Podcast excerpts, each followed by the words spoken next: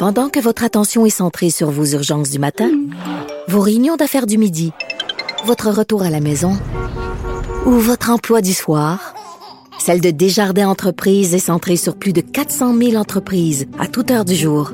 Grâce à notre connaissance des secteurs d'activité et à notre accompagnement spécialisé, nous aidons les entrepreneurs à relever chaque défi pour qu'ils puissent rester centrés sur ce qui compte, le développement de leur entreprise. La radio. Politiquement incorrect. Joignez-vous à la discussion.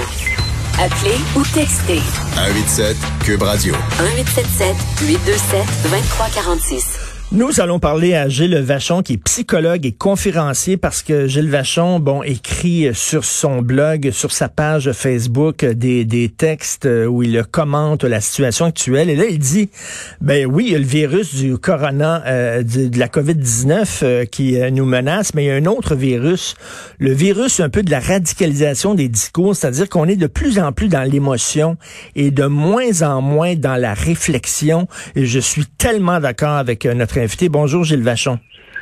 Bonjour, comment allez-vous? Ben très bien, mais c'est vrai qu'on on, est on a rendu que on, est habitué dans les médias sociaux où le discours est très binaire, où le discours est très émotif, où on passe de 0 à 100 en une seconde. Ben là, on dirait que le, le ton qu'on retrouve dans les médias sociaux, on retrouve ce ton-là maintenant dans le dans les discours publics. On est beaucoup dans l'émotion et la réflexion prend le bord. Effectivement. Et ça, ça me fait terriblement peur parce qu'il y a une espèce de justification morale devant ce qu'on... En fait, on réussit à faire plusieurs choses en un seul clic. On dénonce, on juge, on condamne et on exécute. Pas trois, quatre choses qu'on réussit à faire. Et on le fait avec une telle violence et une telle certitude que ça laisse absolument pas de place à la discussion. Et je pense que cette absence de réflexion sur des sujets compliqués risque de nous amener à des réactions épouvantables qui vont être aussi injustifiées au bout du compte que ce qu'on a dénoncé. Exactement, c'est binaire, hein? c'est le discours binaire. Là. Ça revient là, sur Facebook, là, il y a le pouce en haut puis le pouce en bas. Mais entre le pouce en haut puis le pouce en bas, il y a comme 100, il y a comme 100, 100 euh, petits pouces qu'on pourrait mettre, là, des, des subtilités mais là, non, c'est un ou l'autre. Oui, et, c'est comme ça avec la violence policière, par exemple. Là, on, veut faire violence à la police au complet plutôt que de se poser les bonnes questions. Ça fait longtemps qu'on aurait dû réfléchir à ces questions-là. Et là, au hasard de ce qui vient de nous arriver collectivement, on est tous sous pression. On décide qu'on va régler euh, des trucs on a, pour lesquels on n'a pas réfléchi pendant 20 ans, on a hmm. refusé de le faire. On va régler ça à coup de matraque demain matin et on va être d'une violence pire que celle qu'on dénonce. Mais vous avez tellement, tellement raison. Comment, comment vous... Euh, comment vous expliquez qu'on soit passé comme ça? Là? Euh, il y a plus, comme vous dites, on, doit parler maintenant de, de sujets extrêmement complexes. Par exemple, le racisme, la discrimination, ce sont des sujets très complexes et on veut simplifier, puis on veut que ça se règle rapidement avec des solutions extrêmement simplistes. Voici les bons, voici les méchants, il n'y a pas d'entre-deux. Euh, euh, comment ça se fait qu'on est arrivé là? Ben, je pense que le, fait que tout le monde, tout à coup, puisse s'exprimer, ben, il y a une règle en psychologie sociale qui est, euh, qui est très, très euh, assassine au niveau de la logique. Euh, on sait que lorsque les gens se sont prononcés une fois sur quelque chose, ils ont tendance à adhérer à leur propre position. On dit souvent que le comportement prédit mieux l'attitude que l'attitude ne prédit le comportement. Alors, si vous permettez à n'importe qui de se prononcer sur n'importe quoi sans avoir réfléchi, il risque fort de dire une niaiserie, de s'attacher à sa niaiserie et de descendre une position à laquelle il n'a absolument pas réfléchi. Oui, puis on est aussi de moins en moins confronté à des gens qui ne pensent pas comme nous, c'est-à-dire que sur les médias sociaux, si tu penses pas comme moi, je peux te barrer. Je te barre, puis j'ai plus besoin. De... Alors donc, je me retrouve à lire euh, des messages seulement de gens qui partagent mes idées, euh, qui vont dire, regarde, lis tel texte, lis tel texte. Donc, ça me réconforte dans mes certitudes. Et les gens qui pourraient ébranler mes certitudes, qui pourraient discuter et débattre avec moi, je les bloque. Je veux plus les voir, je veux plus les entendre. Et là, ça fait que c'est des chambres d'écho qu'on appelle ça. Là. On est enfermé. Effectivement, bon, on a lu à peu près les mêmes affaires, croire. Ben, manifestement, on développe des esprits de plus en plus sectaires qui nourrissent leur, extravagance du fait qu'il y aurait quelqu'un qui pourrait possiblement nous, nous opposer quelque chose, mais on ne veut pas discuter avec lui, on se radicalise encore plus. Alors voilà, il y a une espèce de, de, désert total, c'est un no man's de la discussion, et même les Twitter de ce monde font en sorte que n'importe qui se prononce sur n'importe quoi. Encore une fois, on a un personnage célèbre qui utilise beaucoup Twitter, mais une fois qu'il s'est commis comme ça, le lendemain, même s'il a dit une niaiserie, il est obligé de s'y tenir, là.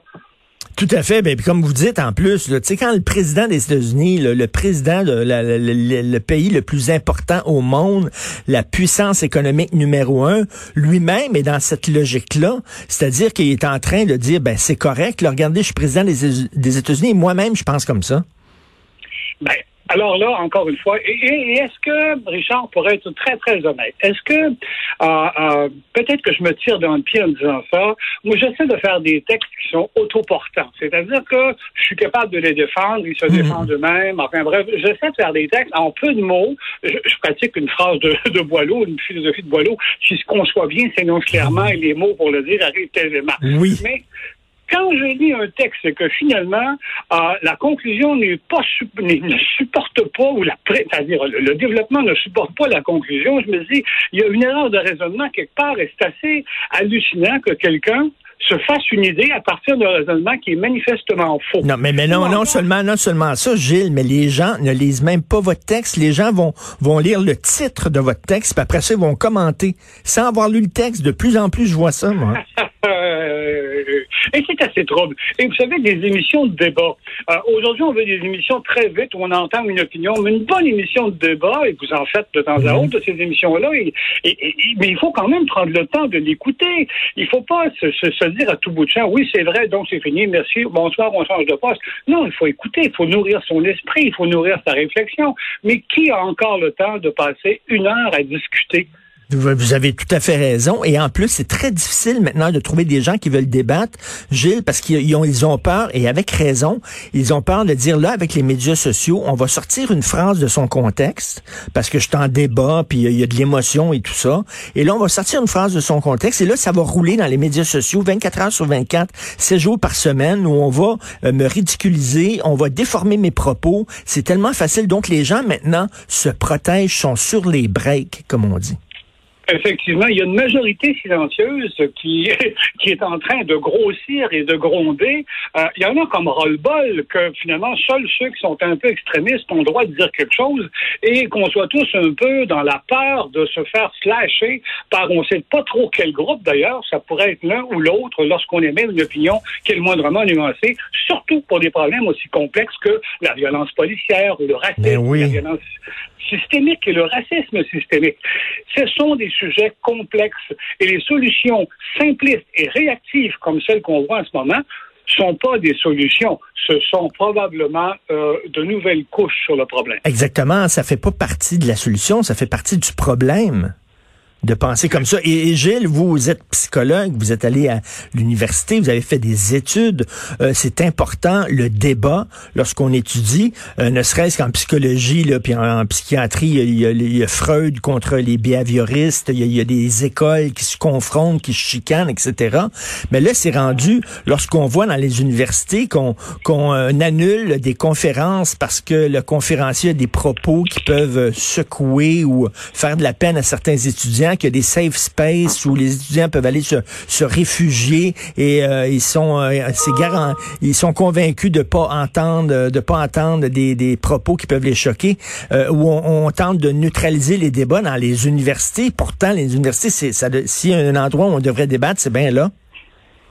Ben, écoutez, là, vous touchez un point qui, est vraiment troublant. Moi, ça, me, ça me renverse qu'à l'université, on en soit rendu à exclure des gens du débat parce qu'ils ne partagent pas ce qui nous semble être une évidence. Et pourtant, l'évidence dont on parle, elle est simplement une position politique et n'a rien de scientifique. Alors, à partir de là, on va exclure toute forme de, de, de, de discussion. Mais c'est où est-ce qu'on est là? Est-ce que je rêve? En passant, euh, vous savez, Richard, quand j'écris comme ça, je suis beaucoup plus dans la philosophie que dans la psychologie. Mmh. Euh, euh, Mmh. Je pense qu'il faut réfléchir. Et réfléchir, c'est pas le monopole de la psychologie. Et dans le texte euh, à partir duquel vous m'appelez, ben, je vous dirais que j'ai fait beaucoup plus œuvre de philosophie que de Mhm. psychologie. là. Je pense qu'il faut réfléchir.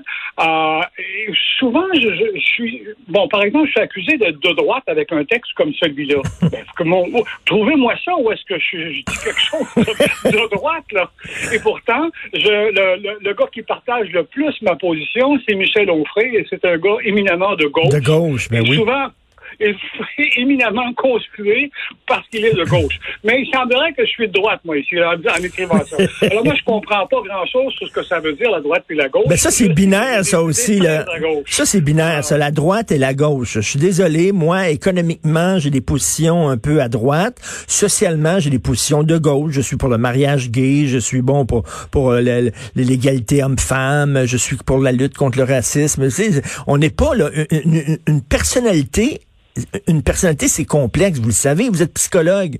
Un être humain, c'est complexe. Ça a des zones d'ombre. C'est pas seulement euh, tout blanc, tout noir. Il y a, il y a- il y a plein de, de trucs entre les deux. Mais là, on voudrait soudainement que notre race nous identifie, notre sexe nous identifie complètement. Le- mon orientation sexuelle dit tout de ma personnalité. C'est faux. Euh, Effectivement, c'est d'une simplicité Oui. tellement désarmante que euh, on se demande si c'est la réflexion qui est absente ou le pouvoir de réflexion qui est absent. Euh, euh, Mm. je- je- là, je vais sembler absolument radical en disant ça, mais parfois, ça donne des bleus à l'intelligence. Il y a certains discours qui donnent carrément des bleus à l'intelligence, et effectivement, on se trouve un peu l'âge de ne pas protester parce que ça nous amènerait trop d'ennuis, mais euh, définitivement, l'intelligence est lésée dans cette histoire-là. Comme par exemple, pour ce qui est du pouvoir. Vous savez, c'est pas ici, c'est pas la police de Montréal, c'est pas la police aux États-Unis, c'est confier un pouvoir à quelqu'un, spécialement un pouvoir de contrainte. Et en plus, vous lui donnez un pouvoir de type discrétionnaire, avec une relative immunité, et dans bon nombre de cas, des gens vont en abuser. Pas tous, pas n'importe quand, mais dans n'importe quelle situation. Que ce soit euh, dans la police ou ailleurs, il y a des gens qui vont en abuser. Et c'est ça qu'il faut réformer. La- en ce moment, la guerre n'est pas contre la police, elle est Hmm. contre une certaine forme de violence dans la police. Ben oui. Et c'est troublant qu'on veuille aller battre, se battre avec la police sous prétexte que la police est violente. Non, Quand mais même, ça, ça, c'est, très simple, de dire, ah, la police, elle est raciste. C'est très simple. Alors que de dire, ben, il y a des éléments, il y a des policiers qui ont des biais, il y a des policiers qui, effectivement, sont racistes, mais pas la police est raciste. Mais on, on pense comme des enfants de, de, de, de 8 ans. Ça n'a pas d'allure, avec des solutions simplistes et tout ça. Et vous savez, il y a, il y a un penseur canadien qui s'appelait Marshall McLuhan, qui était un spécialiste des médias, vous le connaissez, Gilles Vachon, Oui, qui disait. McLuhan disait, les médias transforment notre façon de penser. C'est-à-dire que la génération qui a grandi avec la télévision ne pensait pas pareil comme leurs parents. Et là, il y a une génération qui ont grandi avec les médias sociaux. Et les médias sociaux, bien, ça, ça, ça, ça déteint sur notre façon de penser. Les médias sociaux, euh, à 280 caractères, il faut que tu arrives, il faut que ça soit court, il faut que ça soit bref, faut, faut que ça c'est pas très subtil, euh, pouce en haut, pouce en bas, et on est rendu qu'on pense comme si notre cerveau était formé par Facebook. Le pire, c'est qu'on s'invente une vie sur Facebook. Hein? Il y a des gens qui ont une vie bien plus intéressante sur Facebook que, dans, leur, vie réelle. Ah, c'est- assez troublant. Et là, je pense qu'il y a une forme de... ils sont quasiment schizophrènes. Les voilà qui se contemplent sur Facebook, voient si des gens ont aimé leur personnage, mais dans leur vie à eux, c'est pas du tout comme ça. Euh, c'est assez, assez inquiétant, à la limite, cette espèce de... Je parlais de déréalisation dans mon texte, mais je pense qu'il y a aussi une forme de dépersonnalisation. Il y a des gens qui ont une vie personnelle euh, euh, totalement engloutie sous leur vie publique ou leur vie Facebook. Écoutez, je trouve ça fascinant. Moi, j'aime ça. Un, un psychologue qui devient philosophe soudainement, euh, c'est intéressant. Vous êtes courageux d'avoir écrit ça. Donc, j'invite les gens à aller. euh, c'est un blog ou c'est votre page Facebook? C'est votre Oh, page. vous la trouverez, vous trouverez euh, une référence à mon blog sur ma page Facebook. Mais oui, c'est genre Facebook. Et oui, je supporte très bien ce que j'ai écrit. Tant mieux. Gilles Vachon, psychologue, conférencier et tiens, philosophe à temps partiel. Merci, Gilles. Voilà, au plaisir. Bonne journée, salut.